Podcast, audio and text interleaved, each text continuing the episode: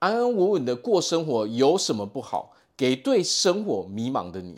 大家好，我是毛哥。想要过上富裕、幸福、快乐的日子，那就请订阅我的频道，点赞并支持，感谢大家。那么，到底有多少人被这句话“安安稳稳的过生活就好了”这句话给影响了呢？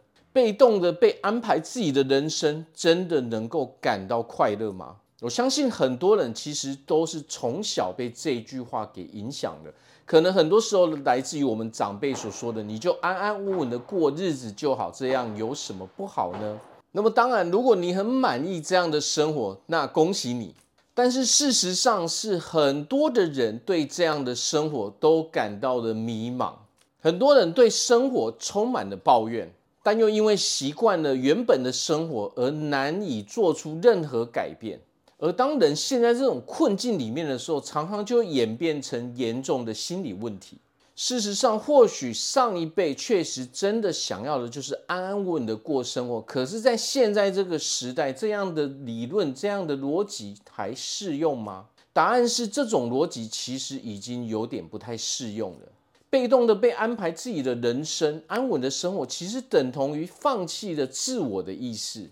放弃了思考，放弃了自己想要的理想，还有放弃了自己的梦梦想等等。很多人开始会思考：我从小到大的这种思想是不是真的适合我呢？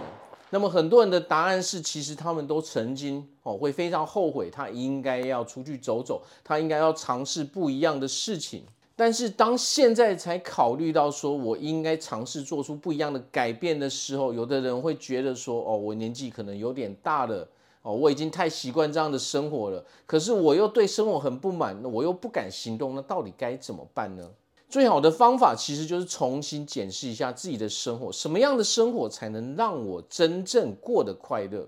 把这些东西都写下来之后，一一的列出来，你想要拥有什么样的生活模式，并且一一的去尝试去做之后呢，我相信大家都可以找到适合自己的生活，也能够找到一个幸福快乐的安稳生活。